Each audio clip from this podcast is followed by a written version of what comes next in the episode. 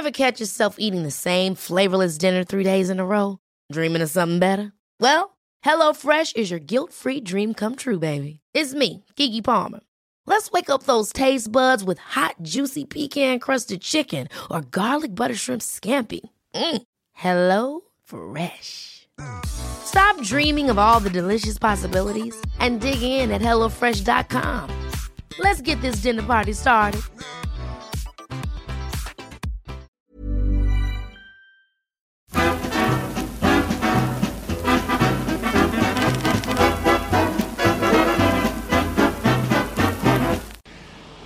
Grüezi miteinander. Ich begrüße Sie ganz herzlich zu einer weiteren Ausgabe von Weltwoche Daily Spezial. Weltwoche Meilensteine der Schweizer Geschichte. Mein Name ist Roman Zeller und bei mir ist unser äh, allwissender Haushistoriker Christoph Mörgeli. Danke Christoph, dass du uns mitgenommen hast heute hier nach Winterthur. Hinter mir ist eine Statue, ein Denkmal, eine ja, berühmte Persönlichkeit der Schweizer Geschichte, ein Meilenstein. Christoph, kläre uns auf. Wer ist es? Worum geht es heute hier in Winterthur? Grüezi miteinander. Wir befinden uns in der Nähe des äh, Parkhauses am Stadtgarten, vom Verkehr umflossen. Das war früher nicht so, war etwas lauschiger als Park angelegt, als man nämlich 1895 dieses Denkmal eröffnete von Gustav Sieber und der Dargestellte ist der erste schweizerische Bundespräsident Jonas Furrer aus Winterthur. Er war so anspruchslos und bescheiden, dass ich annehme, es wäre ihm gleich, wenn man ihn nicht so beachtet und wenn der Verkehr und die Fußgänger da achtlos an ihm vorbeiziehen. Wir beachten ihn trotzdem. Sie sehen ihn hinter uns. Christoph, kläre uns auf. Wer ist Jonas Furrer? Wie lebt er? Wo lebt er genau? Wie wuchs er auf? Erzähl uns etwas über die Person Jonas Furrer. Jonas Furrer ist im Städtchen Winterthur geboren und aufgewachsen, war wirklich ein Städtchen, 3000 Einwohner damals, 1805, als er geboren wurde, als Sohn eines tüchtigen Schlossermeisters. Er war das einzige Kind, die Mutter war sparsam, man wollte mit ihm hoch hinaus und er konnte studieren. Und zwar Rechtswissenschaften, zuerst am Politischen Institut in Zürich, es gab ja die Universität noch nicht, und dann zog er weiter an die Universitäten von Heidelberg und Göttingen, wurde im Kanton Zürich Fürsprecher, also Rechtsanwalt und dann auch Doktor der Rechtswissenschaften. Vielleicht noch ein bisschen in was für einem Umfeld wuchs Jonas Furrer auf? War die Familie gut situiert, wohlhabend in diesem kleinen Städtchen damals in Winterthur? Die Familie war äh, Mittelstand, aber nicht gehobener Mittelstand, äh, dadurch, dass der äh, Vater wirklich äh, etwas erreicht hat äh, und auch äh, materiell auf einen grünen Zweig kam, waren sie sicher einigermaßen begütert, aber sicher auch nicht reich. Im Gegensatz vielleicht äh, dann äh, zur Geschichte seines guten Freundes Johann Jakob Sulzer. Das wurde dann der Begründer der sehr berühmten, äh, weltweit äh, dann auch renommierten Maschinenfabrik der Gebrüder Sulzer. Sulzer hatten wir auch schon einen Meilenstein darüber. Ich empfehle Ihnen diese wärmsten. Sie finden sie in unserem Archiv. Nun aber zurück zu Jonas Furrer, dem Juristen, dem ja, dem gelehrten Studierten. Wie kam er in die Politik? Wie ging es weiter nach dem Studium? Wie war sein Werdegang? Er hat dann die Tochter eines Regierungsrates geheiratet, äh, nämlich Friederike Sulzer. Damals hießen übrigens in Winterthur sehr viele Familien Sulzer. Und auch andere Verwandte waren in Regierungsämtern. So hat er eigentlich äh, den Aufstieg ein bisschen in die politische Klasse geschafft. Er war aber äh, vor allem äh, ein rasch angesehener Rechtsanwalt. Zuerst hier in Winterthur. Seine Dissertation hat er übrigens abgefasst über das Erbrecht in Winterthur. Das unterschied sich zum Beispiel von jenem der Stadt Zürich, in dem eben in Winterthur Töchter und Söhne gleich behandelt wurden. Das hat sich dann in der Schweiz auch so durchgesetzt später. Er hatte eine breite Klientel. Er äh, war sehr, sehr systematisch äh, in dieser damals noch nicht so geordneten, juristisch und gesetzlich abgesicherten äh, Welt und Schweiz und vor allem auch äh, Kanton Zürich und Winterthur. Er hat äh, sehr sachlich argumentiert. Man sagt von ihm, er hat auch Gegner bei Prozessen nicht verletzt, sodass er also dann jeweils auch bei denen eines gewissen Ansehens sich erfreuen konnte. Und er zog dann, weil die Praxis immer größer wurde, nach Zürich. Das hatte aber auch damit zu tun, dass er in jenen liberal-radikalen Anfängen der 1830er Jahre in der Regeneration rasch ins Kantonsparlament gewählt wurde und dann auch in den Erziehungsrat kam. Kurzer Moment, ich muss da kurz meine Hand entlassen. Bitte entschuldigen Sie, meine Zuschauerinnen und Zuschauer. Ähm, was würdest du sagen, was hat Jonas Furrer politisch geprägt? Wie war seine Ideologie? Was, wie hat äh, Jonas Furrer damals gedacht? Jonas Furrer war ein Liberaler. Er wollte natürlich äh, Gleichberechtigung aller Staatsbürger und er wollte die Schweiz zum Bundesstaat ausgestalten. Er war nicht zufrieden mit diesem Staatenbund, wie er sich damals darstellte und er hat sich dann auch angefreundet mit Mitkämpfern, die ebenfalls das liberale Gedankengut äh, mitgetragen haben, mitgeprägt haben. Und im Kanton Zürich gab es ja damals eine Phase von mehreren Jahren in den 1830er Jahren, als man wirklich den Kanton gewissermaßen auf den Kopf stellte, in einem riesigen Schub modernisierte, sehr viele Institutionen neu hinstellte, bis dann der Rückschlag kam, in Anführungszeichen, der Zürich-Putsch, als sich eben die konservativ gebliebene Bevölkerung wegen der Berufung eines äh, angeblich äh, zu wenig gläubigen Theologieprofessors gegen die Regierung erhob und einen Putsch machte. Und diese konservative Regierung war dann fünf Jahre am Amt, bis dann 1845 sich wieder die Liberalen durchsetzten. In jener Zwischenperiode verlor auch Jonas Furr seine Ämter. Er hat aber aus diesem Zürich-Putsch gelernt, dass man Umstürze nicht gewaltsam und über die Bevölkerung hinweg veranstalten soll, sondern dass man den Staat organisch weiterentwickeln sollte. Was ist vielleicht, ähm, meine, wenn du sagst, er war dann, äh, irgend, irgendetwas muss ihn auf die nationale Ebene gehoben haben. Er war in Zürich, war er bekannt, wahrscheinlich auch renommiert mittlerweile als Politiker, als Anwalt. Was hat ihn dann auf, auf die höchste Stufe der Schweizer Politik gehoben? Er wurde 1845 sogenannter Amtsbürgermeister. Das heißt, er wurde Regierungspräsident des Kantons Zürich.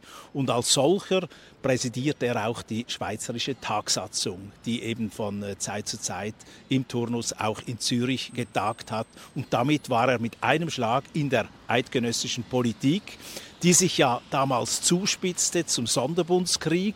Man glaubte, dass man sich mit den konservativ gebliebenen, hauptsächlich katholischen Kantonen anders nicht einigen kann, als letztlich durch einen Waffengang, durch die militärische Besiegung der äh, sogenannten Innerschweiz von Luzern, äh, auch Freiburg und das Wallis gehörten dazu. Und Jonas Furr war da mit dabei. Er war kein Militär, er war auch kein Kriegstreiber, aber er hat diese doch äh, unruhige Zeit miterlebt auf Seiten der liberal-radikalen Mehrheit. Was war da seine Rolle? Du sagst, er war nicht militärisch mit dabei. Was war da? Zeigte er sich, stach er da heraus? Zeigte er sich irgendwie aus? Er war sicher einer, der äh, nicht äh, zum äh, Bürgerkrieg aufhetzte. Er war vorsichtig, er wollte, wie gesagt, eine organische Entwicklung, aber er sah dann doch ein, dass es anders wahrscheinlich nicht geht und dass man mit einem möglichst unblutigen Bürgerkrieg in Anführungszeichen die Sache für den Bundesstaat entscheiden müsse. Und wie wurde Jonas Furrer dann der erste Bundespräsident? Jonas Furrer spielte nach dem Sonderbundskrieg eine ganz hervorragende Rolle als Zürcher Vertreter in der Revisionskommission bzw. in der Verfassungskommission für die neue Bundesverfassung. Er war neben Ulrich Ochsenbein der führende Kopf. Er hat 128 Mal das Wort ergriffen bei diesen Verhandlungen. Er hat sie wirklich geprägt und hat sich in vielem auch durchgesetzt. Letztlich kam es dann eben zu diesem Ausgleich zwischen den Kantonen und dem Bund, indem man einen Ständerat als gleichberechtigte Parlamentskammer installierte. Da war er zwar zuerst nicht begeistert, aber er hat dann rasch gesehen, dass das eine gute Lösung für eine friedliche Zukunft und eine gute Entwicklung dieses Bundesstaates sein könnte. Was würdest du sagen, was ist die herausragende Leistung oder was war die herausragende Idee auch vielleicht von Jonas Furr in diesen Verhandlungen? In diesen Verhandlungen äh, hat er äh, scharfe Kämpfe ausgefochten gegen äh, westschweizerische Vertreter, etwa Henri Druet von der Watt, der war ein absoluter Zentralist und wollte die Kantone, die kleinen, die besiegten gewissermaßen überfahren und da hat er erbittert Widerstand geleistet, so dass der Drüe mal ausgerufen haben soll, äh, ich lasse mir von einem Zürcher Professor nichts erzählen. Der Witz war, er war überhaupt kein Professor, aber er war natürlich ein gut ausgebildeter Rechtsanwalt. Was war seine Vision für die Schweiz? Seine Vision war zweifellos der Bundesstaat, wo die Kantone als Glieder etwas zu sagen haben, nicht überfahren werden, sondern eben mit dem Ständerat dann gleichberechtigt äh, mitdiskutieren können. War nicht von Anfang an seine Meinung, aber er hat sich dann überzeugen lassen von einer Mehrheit. Es waren ja in dieser Verfassungskommission auch die kleinen Kantone vertreten, allerdings nicht mit den besiegten Konservativen, sondern mit liberalen Katholiken, die durchaus im neuen Bundesstaat eine Rolle gespielt haben. Was für eine Rolle spielte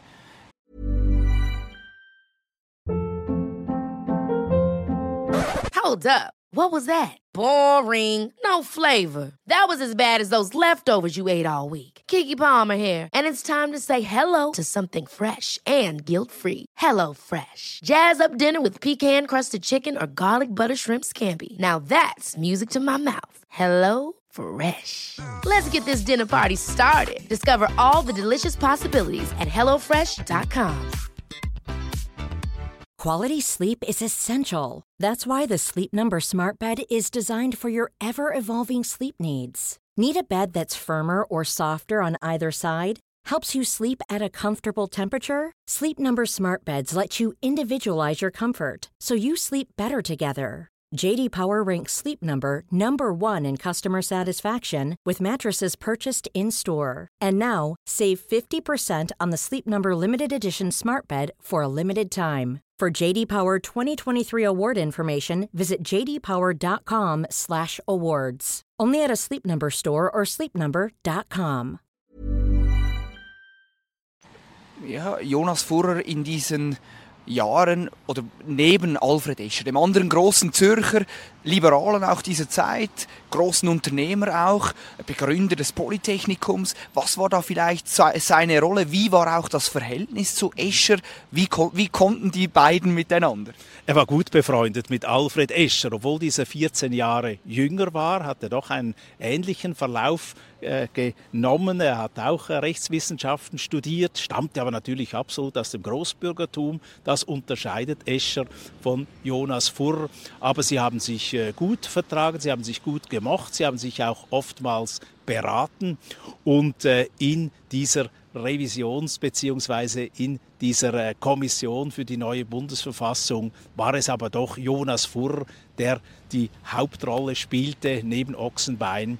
Und so gesehen ist das seine ganz große Leistung.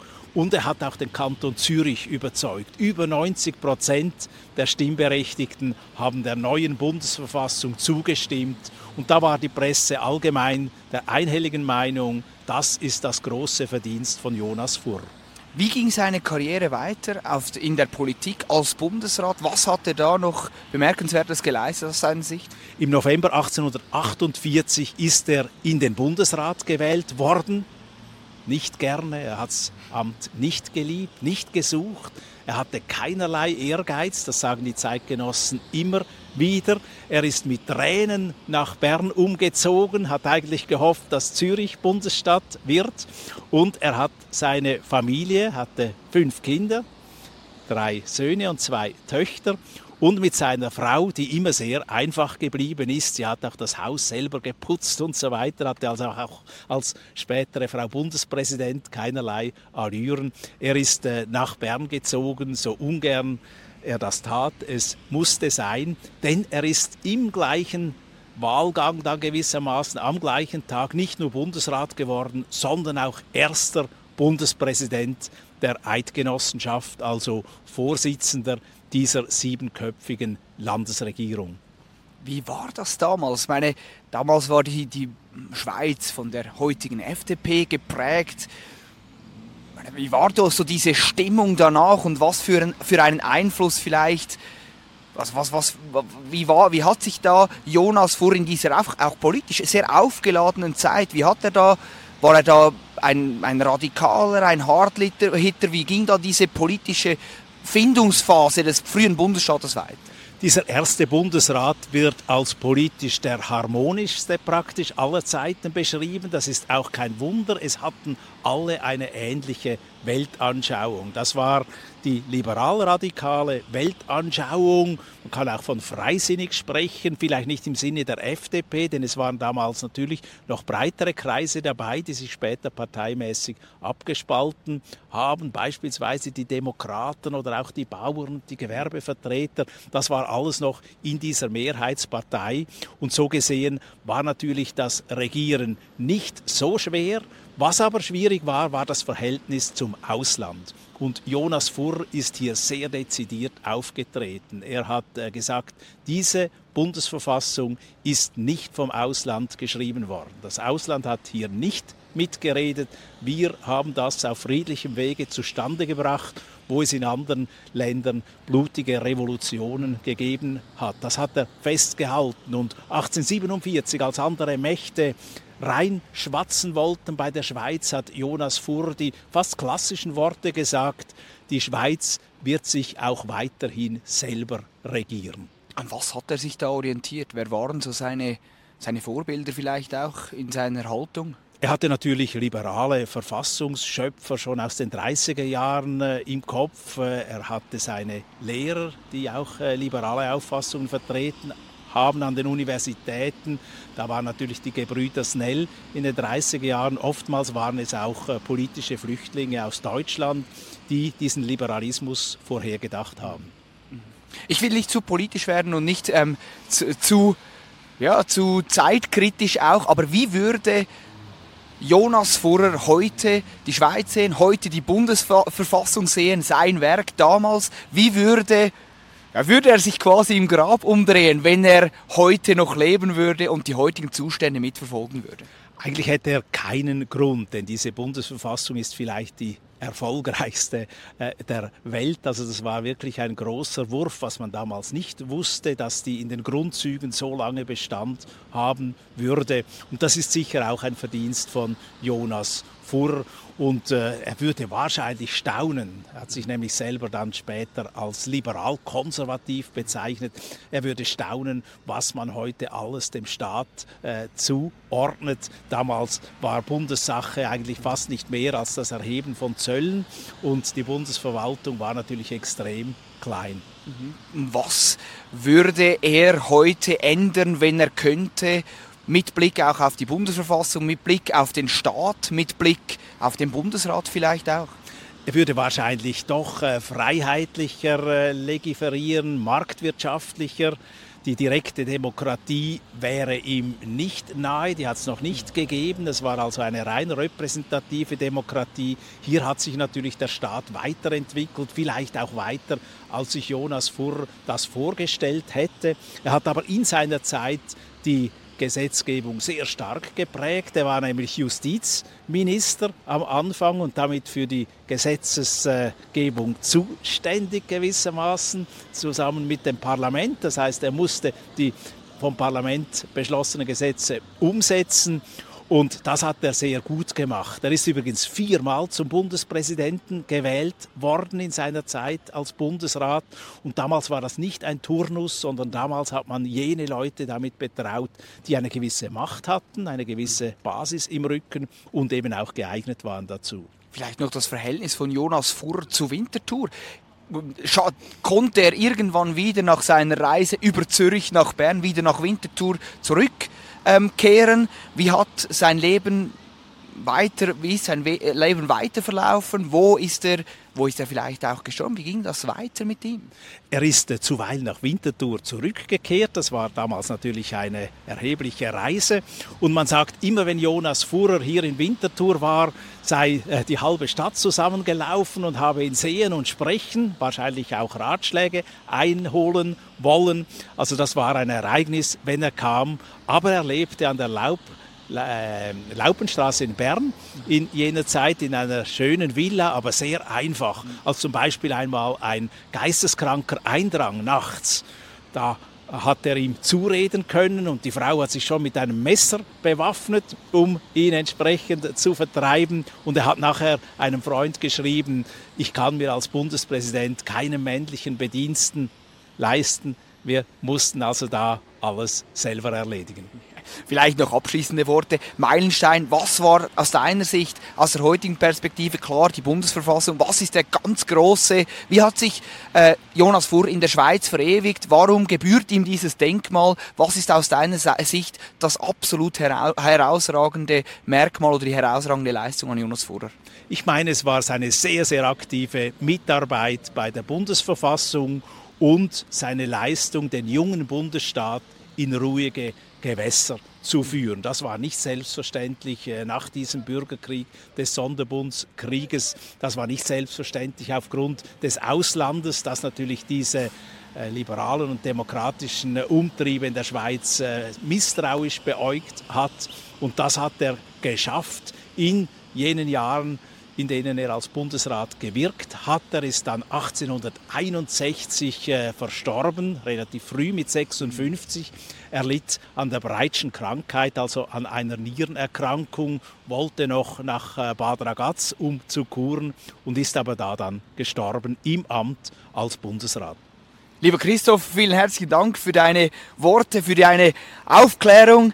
Vielen Dank für Ihre zu, äh, für liebe Zuschauerinnen, liebe Zuschauer. Nur noch ein kleines ja. Wort. Vielleicht sind sonst die Freimaurer enttäuscht. Denn äh, er hat noch eine eminente Rolle auch gespielt als Freimaurer. Jonas Furr ist zuerst in die Loge Acacia eingetreten, hier in Winterthur und in die Großloge Alpina dann gekommen, äh, die schweizerische Großloge und hatte da sehr, sehr wichtige Funktionen. Also Jonas Furrer ist für die Freimaurerbewegung auch ein wichtiger Name. Und, wa und warum? Also was, was war da, warum ist er überhaupt Freimaurer geworden?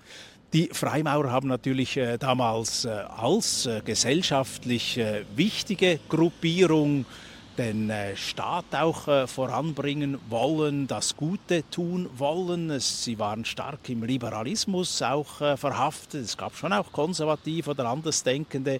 Aber die Freimaurerbewegung des 19. Jahrhunderts hat sehr viele führende Männer umschlossen und die haben sich natürlich dann auch aufgrund dieser gemeinsamen Überzeugung äh, gefunden im politischen Gespräch. Das war sicher damals äh, wichtig. Die Freimaurerbewegung hat heute nicht mehr jene Bedeutung, die sie damals hatte.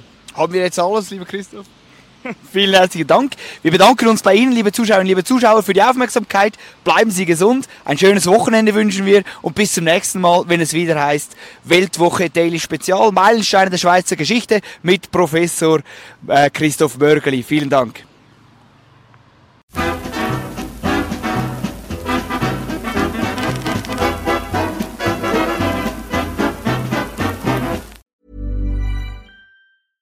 Ever catch yourself eating the same flavorless dinner three days in a row? Dreaming of something better? Well, HelloFresh is your guilt-free dream come true, baby. It's me, Kiki Palmer.